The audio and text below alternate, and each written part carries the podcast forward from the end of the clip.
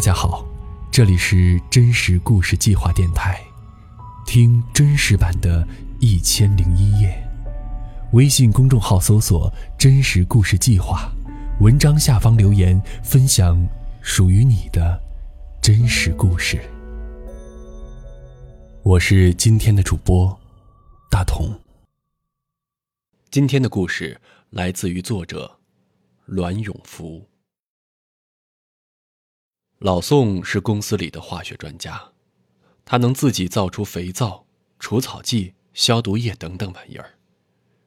有一天，他带来了一袋白色粉末，让我猜，这是什么东西。老宋是我在公司认识的第一个人。公司是个化工厂，位置很偏，从市区坐公交车要一个多小时。通往公司的路很烂，坑坑洼洼。我去报道的那天被颠得七荤八素，而且记错了站牌。中途就下了车。那天风很大，路边只有半人高的野草，没有挡风的东西。我站在那里，眼都睁不开，只能给公司人事部打电话求助。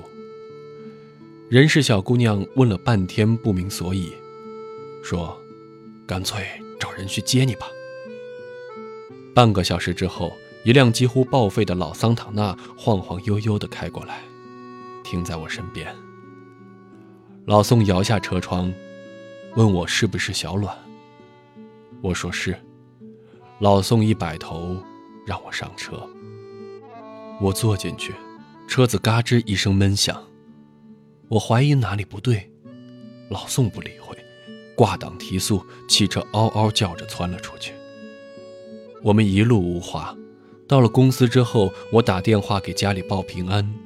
老宋瞅我一眼，说：“小伙子挺有钱嘛，不拉屎呀？”我有点懵。老宋嘿嘿的憨笑：“不拉屎就是 plus 啊。”老宋向我展示了他的幽默细胞，我一下子对他有了好感，抵消了一部分对这个糟糕而陌生环境的抵触情绪。公司位置靠海。土地含盐量很高，除了荒草之外，什么也不长。镇政府修了条路，把盐碱地一分为二，路对面依旧荒草连天，路这边规划成了开发区。开发区内有几家化工厂，我所在的公司就是其中之一。我去的时候，公司还在建设，大车开进开出，几个塔吊摇来摇去。办公楼和车间初具雏形，一派忙碌的景象。临时的办公和住宿都在板房内。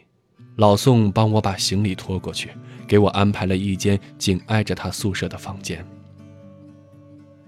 跟他混熟之后，我们有事儿先敲墙，然后大声吼，方便快捷。老宋打呼噜，而且声音很大，自称“金刚呼噜娃”。每次他打呼噜，我就砸墙，这一招啊能奏效几分钟，而几分钟过后，呼噜声又死灰复燃，我再砸墙，再清静几分钟，就这么周而复始，以至于有一阵子我连做梦都梦见下雨打雷。板房上有一个小缝，时间长了，我发现那里常常冒烟进来。一问才知道啊，是老宋在抽烟。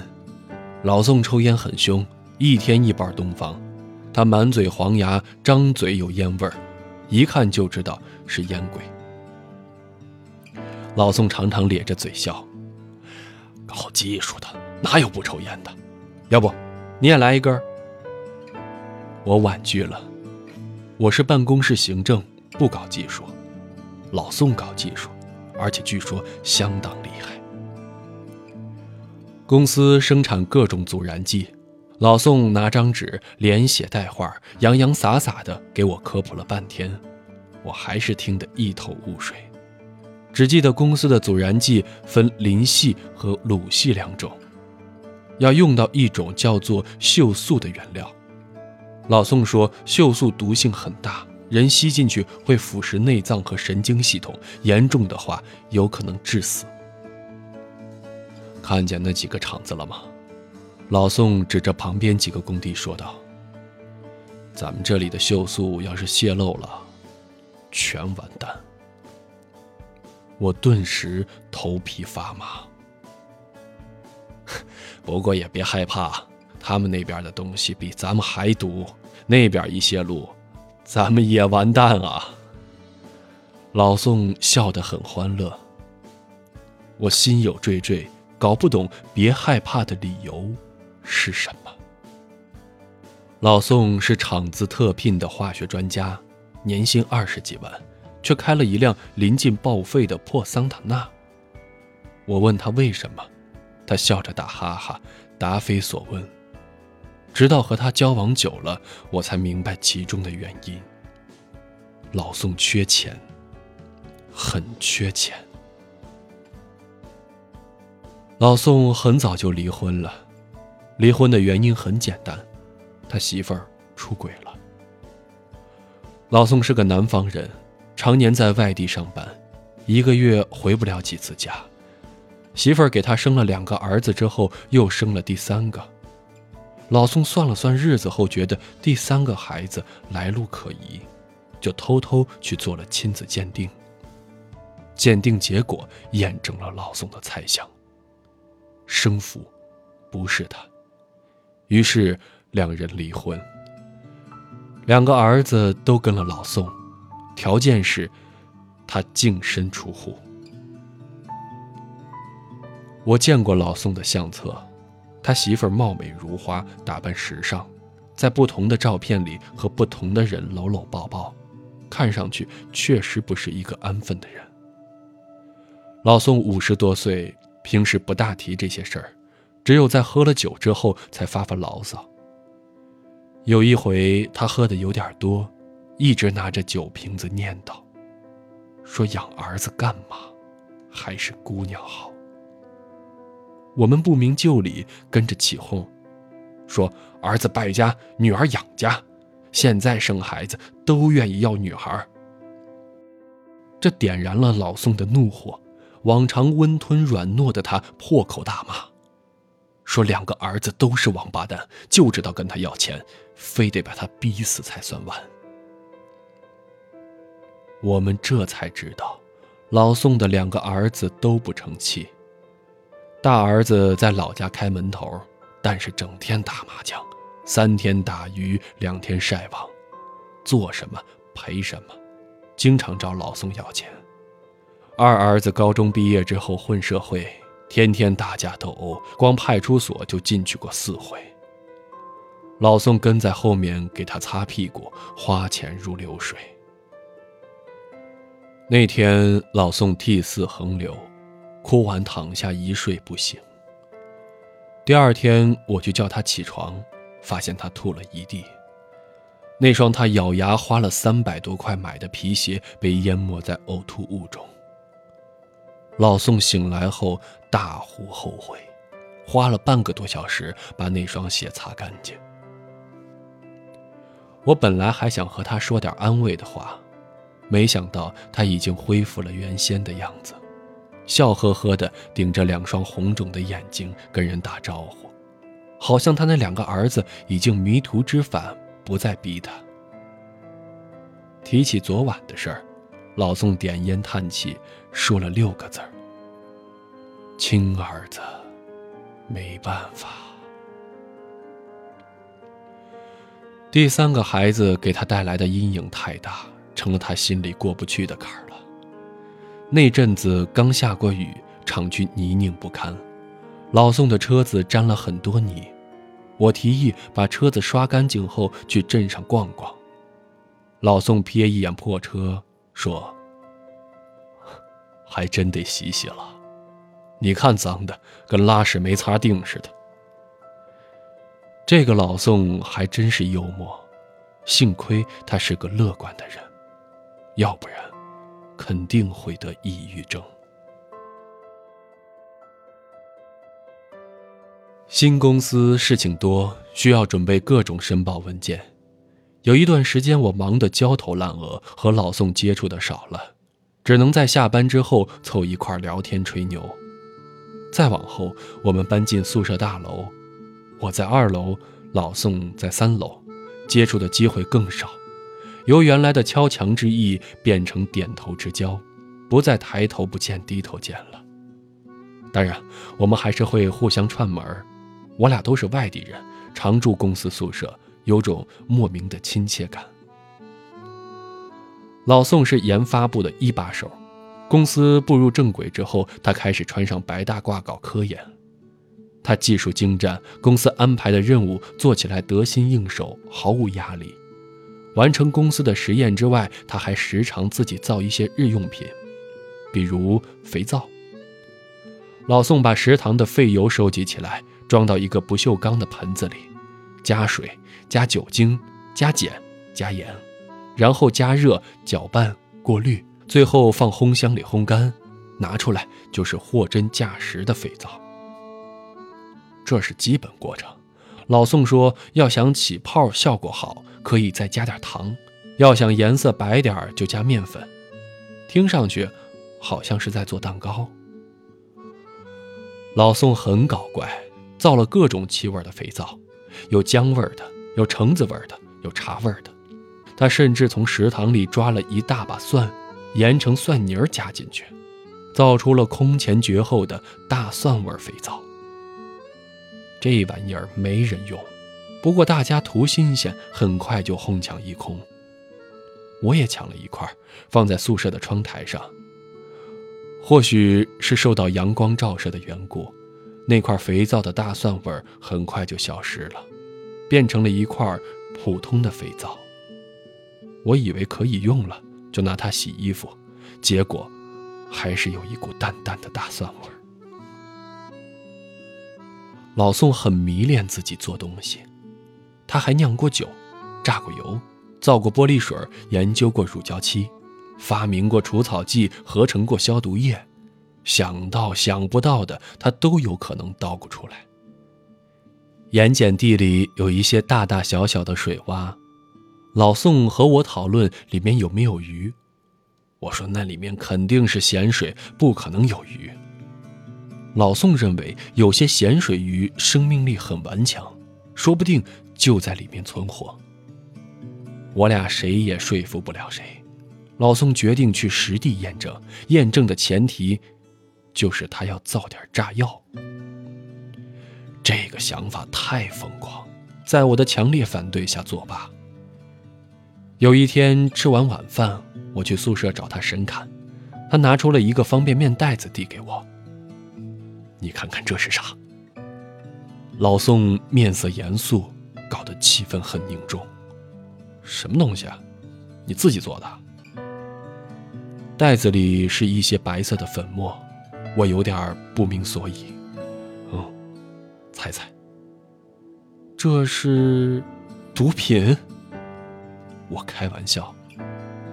老宋一愣，随即哈哈大笑。扯嘞，洗衣粉。老宋向水盆里倒了些粉末，晃了晃，果然漾起很多泡沫。我对他故作神秘的样子表达不满，他咧着嘴笑，露出了满眼的黄牙。你可真看得起你哥我，那玩意儿是一般人能造的？一般人当然造不了，但老宋可不是一般人。老宋爱听戏，有事没事就咿咿呀呀乱哼乱唱，非常陶醉其中。我喜欢看美剧，对那些戏曲不感兴趣。我一开始看的是《权力的游戏》和《斯巴达克斯》，老宋找我玩的时候，偶尔也跟着看看。不过他完全不能接受这种动不动就乱来的电视剧，颇为反感，好几次对我进行教诲，说我不该看这些乱七八糟的东西。后来我重温《越狱》《英雄》，老宋每次都是瞥一眼就走，他不喜欢外国人演的电视剧。唯有一次例外。那次，我看的是《绝命毒师。男主角老白正在改造后的房车内大展拳脚，老宋坐在我的床沿上，目不转睛地看完了一集。他问了问电视剧的名字，走了。几个月之后，老宋被捕，全场轰动。那天，好几辆警车开进公司，从上面下来十几个全副武装的警察。他们一言不发地冲进实验室。过了片刻，老宋被从实验室押了出来。我们挤在楼道上，看见老宋双手戴着手铐，面色苍白。他走路踉踉跄跄，要不是身边有人搀扶，估计得瘫倒在地上。警车没开走，而是拐进了公司附近一个烂尾小厂的车间里。有懂化学的同事目击了当时的情况，说：“老宋被押进车间，过了一会儿又被押了出来，然后很多人向外搬东西。远远能看见是些反应罐、搅拌机、脱水机、磅秤、天平、制冷机等等，还有一些瓶瓶罐罐拉了满满两车。老宋的罪名。”是制毒，这些就是他的作案设备。我想起他曾经就坐在我身后，和我一起看完一集《绝命毒师》。每每想起那一幕，我就脊背发麻，感觉世事无常。我不知道当时老宋心里是怎么想的，他应该会惊讶。电视里那个光头老外竟然在和他做同样的事儿，或许还有惺惺相惜吧。牛人都是互相欣赏的。老宋被捕后，关于他制毒的一些传闻渐渐流传开来，有的靠谱，有的不靠谱。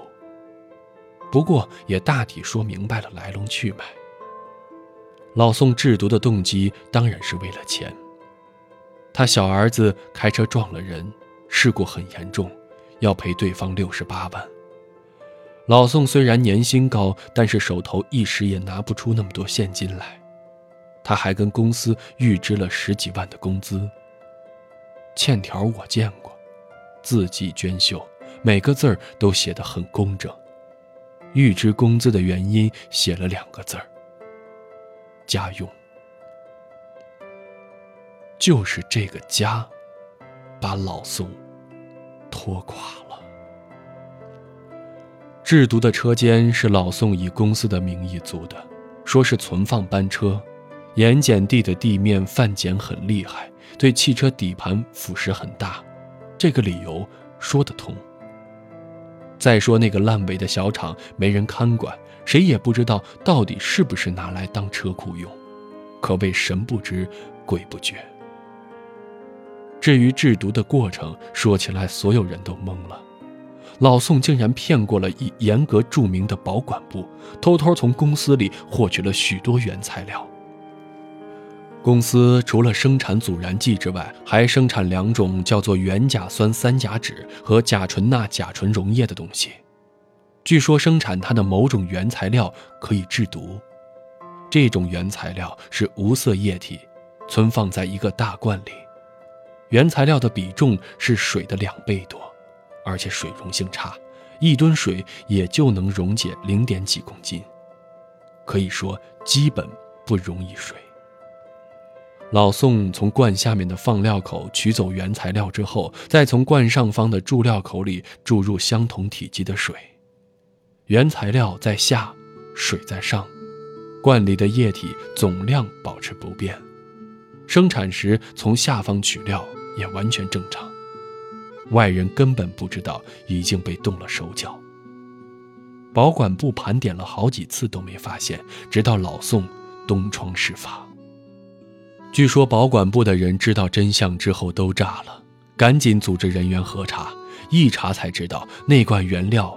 已经被老宋用掉了五分之一。关于老宋是如何败露的，有两种说法：一是警方先盯住了一个贩毒的人，然后顺藤摸瓜找到了老宋；另一个说法是警方直接锁定了老宋，并且对他展开了秘密调查，等待时机成熟之后对他进行了抓捕。厂里下了封口令，关于老宋的事一律不许提。所有写着老宋名字的图表、宣传册都换了新的，老宋就此消失在我们的生活里。我以为老宋的儿子们会来取他的生活用品，但他们根本没现身。大概是怕厂里跟他们要赔偿费，很干脆的销声匿迹了。没办法，厂里只好派了几个人去老宋宿舍收拾。老宋的笔记本被警察带走了，公司给他配的台式机留了下来。台式机被搬到了我们办公室，开机后桌面是一张很早之前拍的老照片，老宋一家的合影。照片里，老宋妻子花枝招展，儿子调皮可爱，四个人搂得紧紧的，脸上笑容灿烂无比。那时候的老宋，牙一点都不黄。可真幸福。老宋出事几个月后，我去 KTV 给一个朋友庆生，混杂在一帮不认识的人中，喝着酒，吆五喝六。闲聊的时候，我说了公司名，有个染着一头红头发的男人插嘴，他把我们公司的名字复述了一遍，问我是不是在那儿上班。我说是。你认识一个叫宋某某的不？红发男问我：“宋某某就是老宋的名字。”我一凛，说：“认识。”你俩什么关系？红发男盯着我问：“同事啊，怎么了？你也认识他？”我感觉他应该知道什么。认识，这儿谁他妈不知道他呀？大牛人，前一阵子不是被抓了吗？被判了无期还是死刑来着？忘了。红发男抽着烟跟我们讲了讲老宋贩毒的一些事儿。老宋造的是冰毒，和《绝命毒师》里的老白相同。不同的是，老宋造的冰毒纯度并不高，比市面上的差些。他是故意降低纯度的。他说自己并不想一直造下去，只是打算挣笔钱就收手。老宋找买家的方式也出人意料。他先是在网上发帖子，说发现自己的孩子吸毒，要找个合适的戒毒机构帮孩子戒毒，想寻求网友的帮助。有个戒过毒的网友回了帖，老宋和他取得了联系，然后从他那里套出了出售毒品的渠道和方法。更让人想不到的是，老宋曾经劝买他毒品的人别吸毒。你说这不是有病吗？别人要不吸，你造的毒上哪儿卖去？对吧？红发男吞云吐雾，他其实人挺好的。我说道：“好个屁！听说有人看他有本事，出一大笔钱给他，让他造的纯点造多少买多少，他还不干。反正早晚挨枪子儿。”多挣点是一点，还他妈的装什么大尾巴狼，傻逼！我无话可说。包间里热闹非凡，每个人都在五光十色里张牙舞爪，我一个人围蹲在沙发上。